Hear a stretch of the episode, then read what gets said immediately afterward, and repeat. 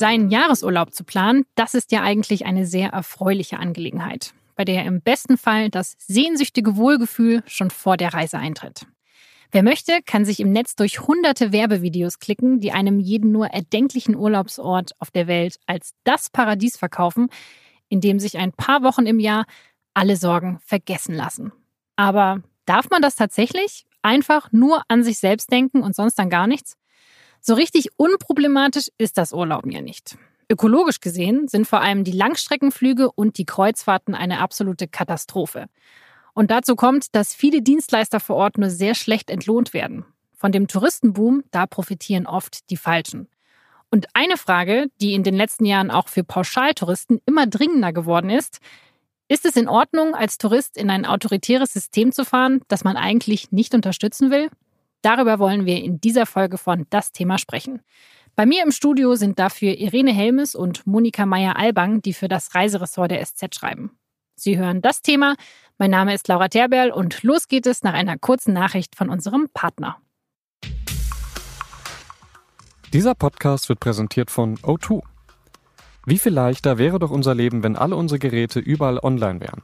Wir könnten auf dem Tablet unterwegs unsere Lieblingsserien schauen, mit der Smartwatch beim Joggen Musik streamen oder mit einem mobilen Router überall WLAN nutzen, zum Beispiel fürs Arbeiten im Park. Jedoch bieten viele Datentarife nicht, was wir brauchen. Entweder kostet jede SIM-Karte für jedes unserer Geräte extra, oder aber das Datenvolumen reicht schlicht nicht aus. Das neue Angebot von O2, O2 Free mit Connect, löst genau dieses Problem. Nicht nur steht O2-Kunden ein riesiges Datenvolumen zur Verfügung, sie können auch seit dem 5. Juni bis zu neun SIM-Karten kostenlos dazu bestellen. Es ist schließlich 2018. Niemand sollte mehr offline sein müssen. Mehr Informationen finden Sie unter www.o2.de.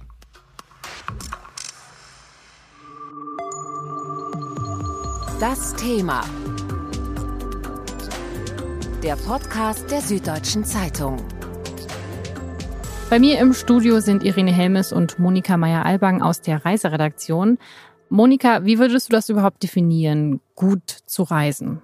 Gut zu reisen heißt für mich mit Menschen in Kontakt kommen, wenn ich unterwegs bin. Also das ist was, was mir ganz wichtig ist. Und zu schauen, dass die Menschen, zu denen ich hinreise, dass ich in Kontakt komme mit ihnen, dass ich was erfahre über ihre Lebenswelt. Aber ich glaube, das ist ein Geben und Nehmen, also dass die auch was von mir erfahren. Und Urlaub machen ist für mich was anderes. Urlaub machen ist für mich entspannen, am Strand liegen, aber Reisen ist für mich unterwegs sein.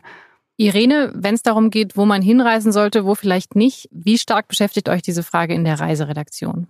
Ich denke, um die Diskussion kommen wir gar nicht herum und ich glaube, wir wollen da auch gar nicht drum herum kommen. Es ist ja so, dass ein Land oder eine Stadt oder eine Region ja immer mehr ist als ihre Regierung oder das Regime oder der Anschlag vielleicht auch, der dort gerade stattgefunden hat. Und viele Sehenswürdigkeiten oder Kulturschätze sind ja auch gerade in Ländern und Gegenden, die extrem viele Probleme haben. Und es geht ja letztendlich, finde ich, auch immer darum, dann nicht die Deutungshoheit eben zum Beispiel einer autoritären Regierung zu überlassen, sondern mit Hilfe von unseren Autoren dann auch zu erzählen, was es eben sonst noch vor Ort gibt und vielleicht gerade auch dann, wenn weniger Deutsche oder fast gar keine Deutschen mehr in ein bestimmtes Land reisen, sei es aus Angst, sei es aus Abneigung, gerade dann ein Land ist ja dann auch nie homogen, ne? Also, sondern du hast Subkulturen, du hast Leute, die ja vielleicht eben auch gerade gegen die Regierung opponieren. Und äh, Tourismus ist halt einfach immer ein wichtiger Faktor in den Ländern auch. Also, weil Tourismus Geld ins Land bringt. Also, Tourismus ist nie unpolitisch weil gerade in den Ländern, wo viele Touristen kommen, viele Leute wirtschaftlich davon abhängig sind. Für mich ist das privat schon auch immer eine Überlegung, wo will ich mein Geld hintragen? Gibt es überhaupt irgendein Land, wo ihr diese Diskussion nicht habt? Muss man die nicht eigentlich bei jedem einzigen Land führen? Gibt es irgendein Land, was komplett unproblematisch ist? Ich würde sagen nein, weil es sind ja verschiedene Probleme, über die wir sprechen. Zum einen ist es vielleicht die Politik oder soziale Probleme, aber dann gibt es ja auch eben den Nachhaltigkeitsaspekt, die Umwelt, die Entfernung, sprich bestimmte Länder sind vielleicht ganz nah und haben gerade ein riesiges politisches Problem. Andere Länder vielleicht am anderen Ende der Welt würden uns keine sozialen Probleme einfallen, aber, aber der Flug ist unfassbar lang. Aber wir tun uns jetzt mit einer, mit einer Schwerpunktlage über die deutsche Küste natürlich schon leichter, als ähm, wenn wir uns über Ungarn Gedanken machen, über Polen jetzt gerade oder eben über die Türkei, Ägypten. Aber es werden immer weniger Länder, habe ich das Gefühl. In den letzten Jahren ist natürlich dann die Bedrohung durch Anschläge hinzugekommen, also wo du praktisch zweigleisig denken möchtest, ja, oder musst zum Teil auch, ist die Situation in der Stadt eine andere als auf dem Land unter Umständen. In anderen Ländern sind manche Regionen unproblematisch und andere nicht. Aber du kannst jetzt zum Beispiel momentan nach Myanmar als Tourist unproblematisch einreisen. Also es gibt kein, keine Bedrohung, es ist wunderschön, die Leute sind, empfangen dich total herzlich. Und trotzdem reagieren die Reisenden, die Studienreisen zum Beispiel machen. Also ich war jetzt gerade mit einer Gruppe Reiseveranstaltern, die für den asiatischen Markt zuständig sind, unterwegs, die mir gesagt haben, dass bei ihnen die Nachfrage nach Myanmar komplett eingebrochen ist im letzten Jahr aufgrund der Verfolgung der Rohingyas dort. Und es ist eine Gegend, in die Touristen nicht kommen in, in Myanmar, aber trotzdem hat es Auswirkungen auf, auf den gesamten Markt, auf das gesamte Land. Könnt ihr noch andere Beispiele nennen? Also was für Länder sind gerade nicht so angesagt im Reisemarkt, die vor ein paar Jahren, wo es da noch eine höhere Nachfrage gab? Die Türkei ist natürlich immer präsentes Beispiel gerade, wo es sehr geschwankt hat und die Einnahmen ja bis zu einem Drittel eingebrochen sind zeitweise. Aber selbst da sind ja die Zahlen nicht völlig eindeutig, weil zum Beispiel für die Deutschen selbst zur Zeit des größten Einbruchs immer noch das zweitbeliebteste Mittelmeerreiseziel geblieben ist. Also bei der Türkei, glaube ich, muss man ganz klar unterscheiden eben zwischen Leuten, die Urlaub machen und Leuten, die reisen. Also wenn wir bei dieser Unterscheidung bleiben wollen. Bei den Studienreiseanbietern sind die Türkei-Reisen gehen überhaupt nicht. Bei den Urlaubern gab es einen Einbruch im letzten Jahr, im vorletzten Jahr auch, aber das waren Leute, die gedacht haben, oh, ist das Land sicher? Und weil so viel in den Nachrichten war und sowas, wobei die Türkei ja nie unsicher war in, in dem Sinne, aber es ist so empfunden worden nach dem Anschlag in Istanbul und Deswegen sind auch die Badeurlauber kurzfristig weggeblieben. Die kommen aber jetzt wieder ganz einfach, weil es enormen Preiskampf gibt, auch zwischen der Türkei und Ägypten, die ja auch Urlauber verloren haben.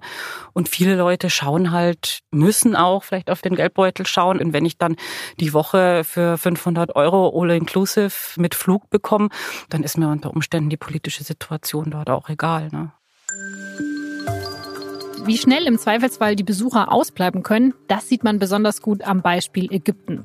2010 boomt der Tourismus im Land. Es kommen knapp 15 Millionen Touristen. Der Großteil davon Badeurlauber, aber auch viele Kulturreisende, die eine Nilkreuzfahrt machen oder nach Luxor oder Kairo fahren. Dann kommt 2011 der arabische Frühling. Der langjährige Diktator Mubarak wird abgelöst. Doch das Land wird dann erstmal wesentlich instabiler. Es kommt zu mehreren Terrorangriffen. 2015 stürzt ein russischer Ferienflieger durch einen Terrorangriff ab. Alle Insassen sterben. Und 2017 werden zwei Touristinnen in einem Badeort mit einem Messer attackiert. Touristen kommen dann erstmal keine mehr. Natürlich, wenn politisch irgendwas passiert, ähm, äh, ist das Erste, was eben ähm, kaputt geht, der Tourismus. Und der Tourismus ist für uns äh, Ägypter oder für Ägypten als Land äh, eins der Haupteinnahmequellen für die Wirtschaft. Also wir haben auch wieder, wenn wir von 2010 reden, wir reden von 11 bis 12 Milliarden ähm, Dollar, die äh, eben äh, vom Tourismus äh, in die Wirtschaft reinfließen. Ähm, wo sind wir momentan? Ich denke auch wieder bei der Hälfte vielleicht. Mai Haikal ist Ägyptologin und arbeitet als Reiseleiterin für den Veranstalter Studiosus. Auch dort hat man den Einschnitt seit 2011 deutlich gemerkt. Zeitweise gibt es nur noch wenige Dutzend Buchungen im Jahr. So langsam erholt sich jetzt die Lage obwohl das Auswärtige Amt immer noch eine lange Liste an Reisewarnungen für Ägypten ausgibt.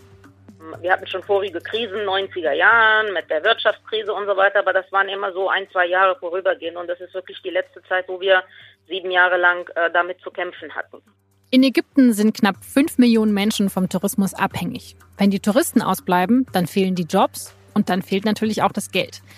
Eigentlich ist es ein Teufelskreis. So wird ein instabiles Land natürlich noch instabiler. Momentan ist in Ägypten Fatah al-Sisi an der Macht. Er greift hart durch gegen Dschihadisten und islamistische Muslimbrüder. Wohl mit Erfolg, denn mittlerweile ist es in Ägypten wieder sicherer geworden und deshalb kommen auch Touristen zurück. Aber al-Sisi unterdrückt auch die Opposition. Er verhindert eine freie Presse und er wirft Dissidenten ins Gefängnis. Die Frage ist, unterstützt man mit einem Urlaub in Ägypten nicht auch dieses Regime? Mai Haikal sieht al-Sisi natürlich nicht so kritisch.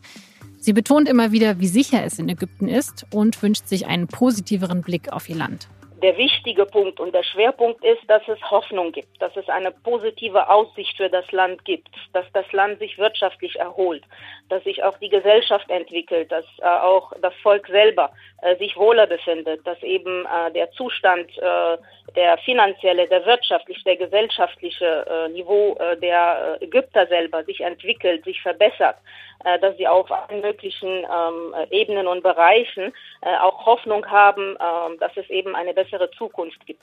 Die Menschen sollen kommen und selber sehen, wie es den Menschen im Land geht. Aber wie viele Touristen sehen eigentlich dieses richtige Ägypten?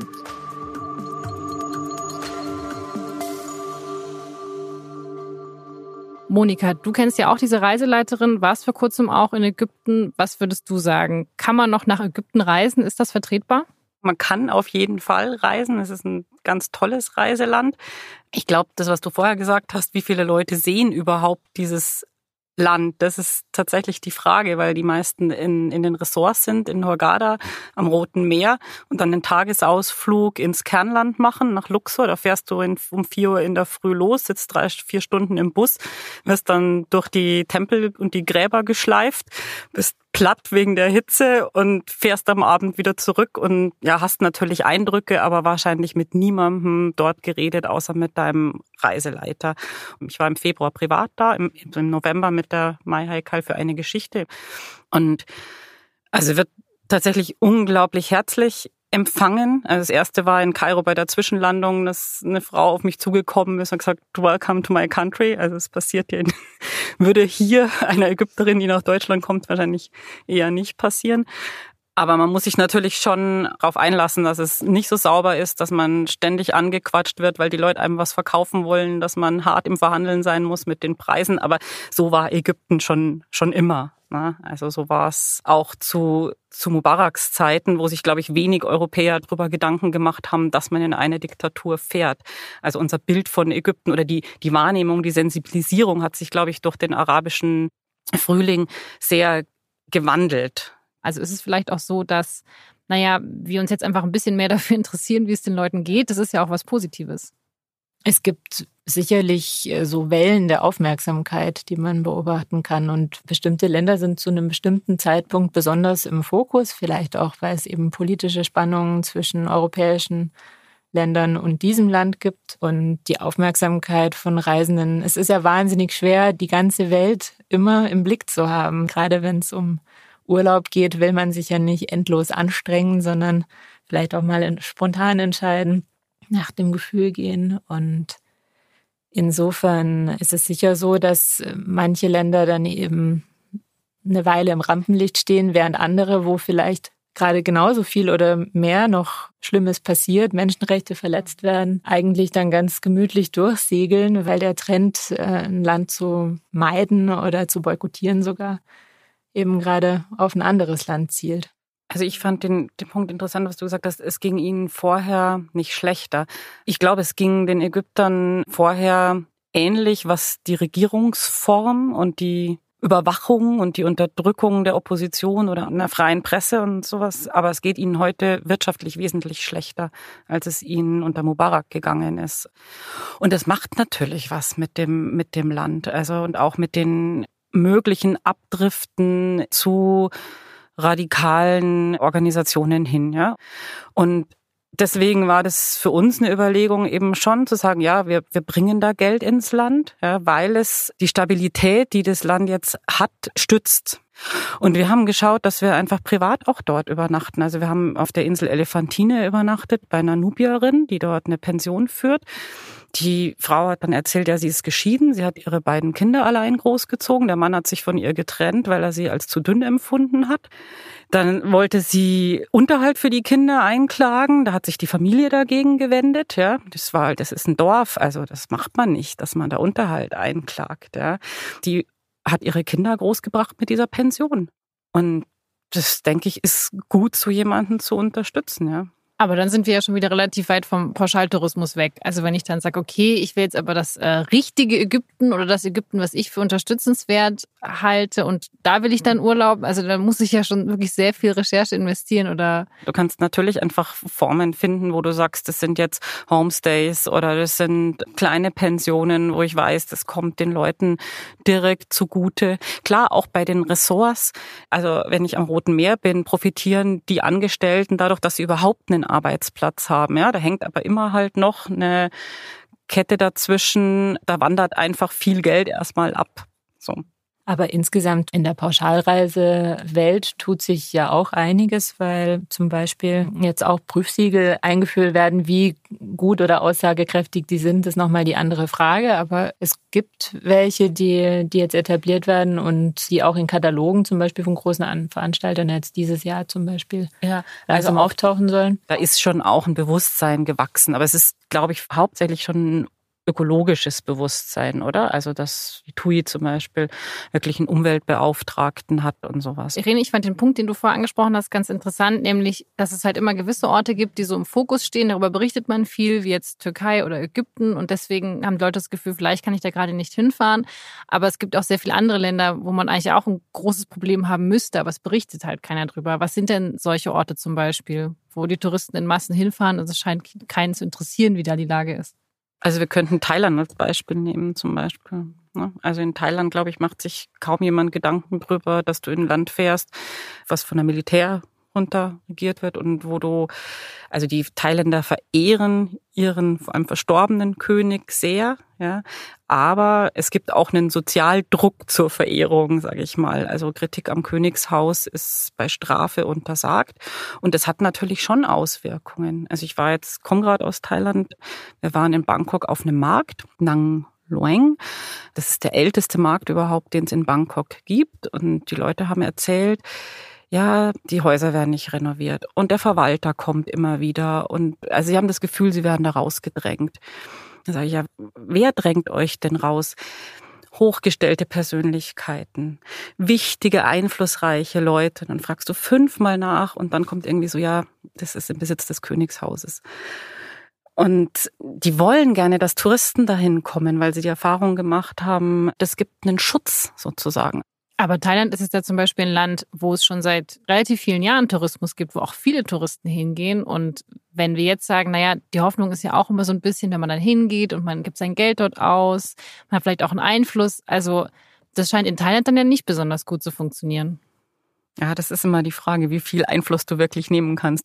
Und die reine Anwesenheit ist ja auch noch kein Einfluss, ne? Das reine Besuchen, hingehen, durchgehen, wieder nach Hause fahren. Europäer sollten sich vielleicht dann auch nicht allzu sehr überschätzen oder Deutsche, weil natürlich das nur einer von vielen Herkunftsmärkten ist, auf die die Länder sich konzentrieren können. Und man sieht ja zum Beispiel in der Türkei auch oder in Ägypten, in der Zeit, wo weniger Deutsche oder Europäer hinreisen, heißt es dort ja auch, dann konzentrieren wir uns eben mehr Richtung Asien, mehr Richtung arabischen Raum.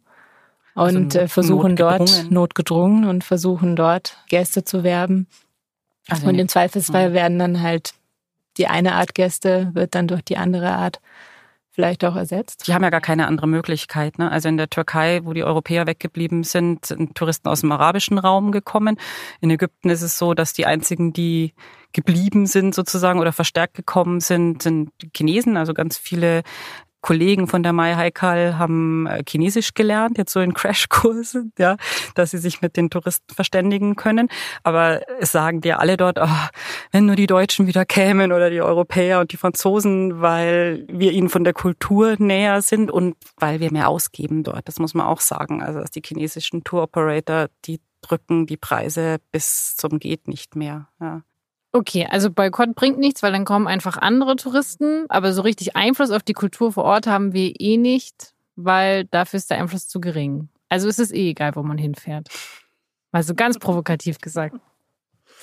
Ich glaube das nicht, dass man keinen Einfluss hat. Also ich glaube auch, dass der Einfluss, dass wir ihn nicht überschätzen sollten. Ja, aber ich glaube, dass der Austausch, was ich vorher gesagt habe, also du öffnest ja so ein Fenster auch zur Welt hin. Also ich hatte das Gefühl überhaupt, dass, dass ich nach Ägypten komme, die Leute sich einfach gefreut haben, weil sie es als Unterstützung als wieder wahrgenommen werden empfinden. Aber es ist vielleicht eher ein Einfluss auf die Leute, denen du begegnest, als auf die große Politik.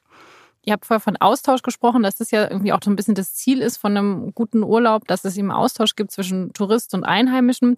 Irina, hast du weitere Tipps für, sage ich jetzt mal, richtiges Reisen, dass dieser Austausch gelingen kann?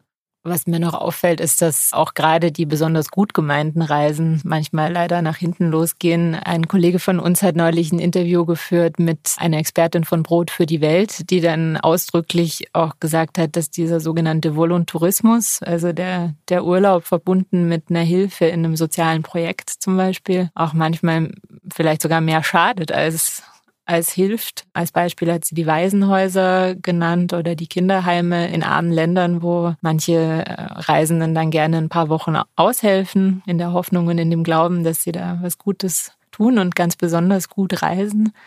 Und Experten aber dann sagen, diese Kinder leiden womöglich dann aber sehr, sehr drunter, dass eben alle paar Wochen plötzlich jemand anders bei ihnen ist in einem Kindergarten hier oder in der Schule hier würde man das nie machen, dass man äh, alle drei Wochen die Betreuer wechselt und, und die Kinder total verwirrt. Und äh, manche Kinder in solchen Heimen sogar vielleicht nur deswegen sind, weil eben Touristen kommen und dafür ja auch wieder Geld ausgeben, dort zu sein. Diese Kinder hätten sogar Eltern. Und es ist aber für alle profitabler, dann die Kinder in diesem Heim groß werden zu lassen.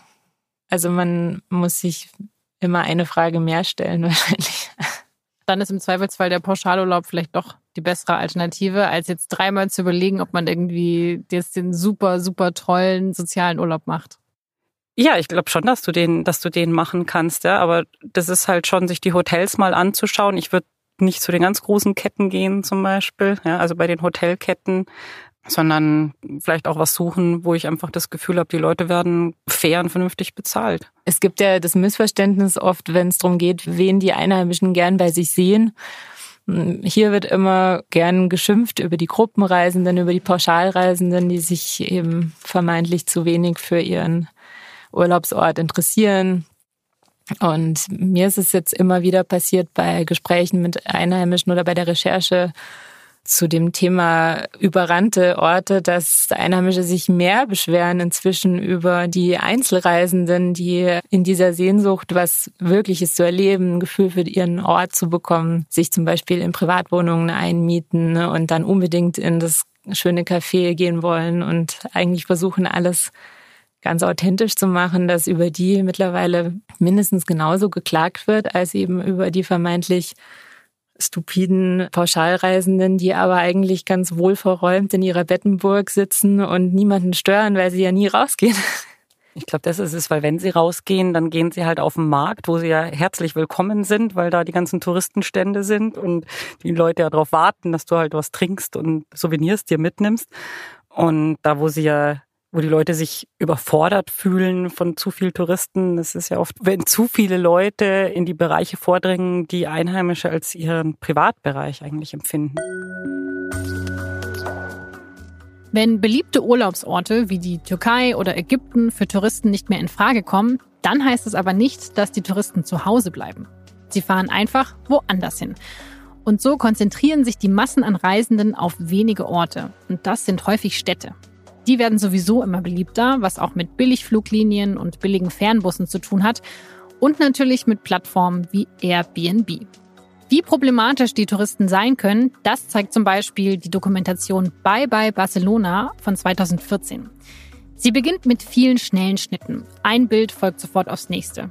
Und auf jedem sind unglaubliche Menschenmassen zu sehen. Touristen, die in langen Schlangen stehen, die die Straßen blockieren, die sich gegenseitig im Weg stehen, aber auch nicht ausweichen können. Es ist einfach kein Platz mehr in Barcelona. Ähnlich sieht es in Venedig aus. Auf 56.000 Altstadtbewohner kommen dort 30 Millionen Touristen im Jahr. Viele Städte werden richtiggehend touristifiziert. Souvenirläden und Ferienwohnungen verdrängen lokale Geschäfte und die Menschen, die außerhalb der Hauptsaison in den Städten wohnen. In vielen Touristenhotspots denkt man deshalb über Besucherobergrenzen nach und überlegt, ob man gegebenenfalls Eintritt verlangen kann, um die Menschenmassen etwas zu reduzieren. Die Bewohner gehen etwas radikaler vor. Im lauten Zentrum Barcelonas haben sie Spruchbänder an die Balkone gehängt. Tourist Go Home steht dort drauf.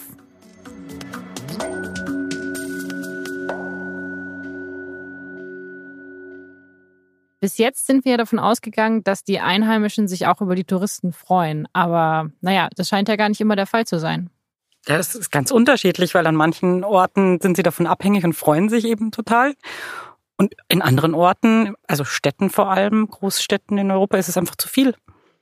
Und es ist ja auch wirklich objektiv, wird's immer mehr. Also alle Prognosen zum Tourismus gehen davon aus, dass in den jetzt schon und in den nächsten Jahren immer mehr Menschen reisen werden. Es gibt da ganz krasse Schätzungen. Zum Beispiel die Touristikorganisation der UN geht davon aus, dass im Mittelmeerraum von 300 Millionen Gästen jährlich momentan, dass bis zu 500 Millionen Gäste jährlich werden könnten bis 2030.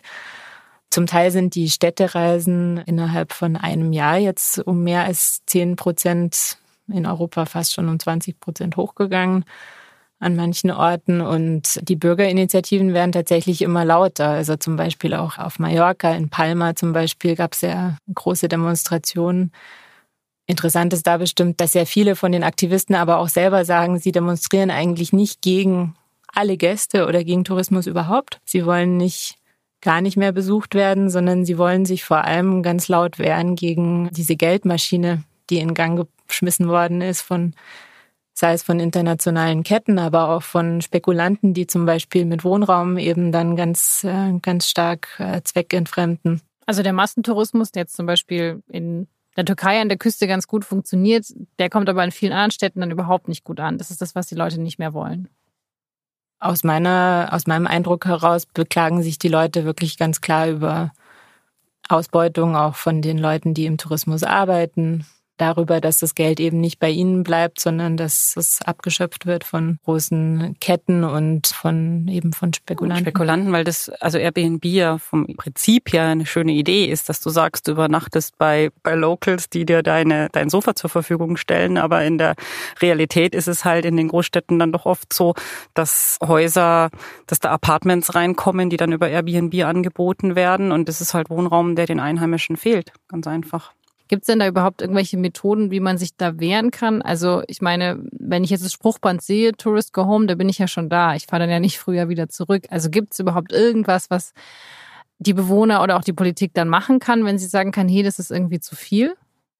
Es gibt viele Maßnahmen, das sieht man auch, dass die teilweise jetzt immer stärker angewandt werden. Beispiel Spanien, eben Barcelona oder auch Palma haben durch ihre linken Stadtregierungen oder Regionalregierungen in den letzten Jahren angefangen, viel stärker zu regulieren, haben zum Beispiel gesagt, es gibt einen, entweder eine sehr starke Begrenzung oder sogar einen Stopp in bestimmten Zonen Privatferienunterkünfte zu vermieten oder eben unter ganz strengen Auflagen. Es wird stärker besteuert, es dürfen vielleicht keine neuen Hotels mehr gebaut werden. Maßnahmen gibt es da sehr viele. Aber es gibt natürlich auch, also wenn wir jetzt an den ganzen Mittelmeerraum zum Beispiel denken, gibt es weiterhin natürlich auch Orte, wo die wirtschaftlichen Interessen immer noch stärker sind und vielleicht auch Korruption eine Rolle spielt.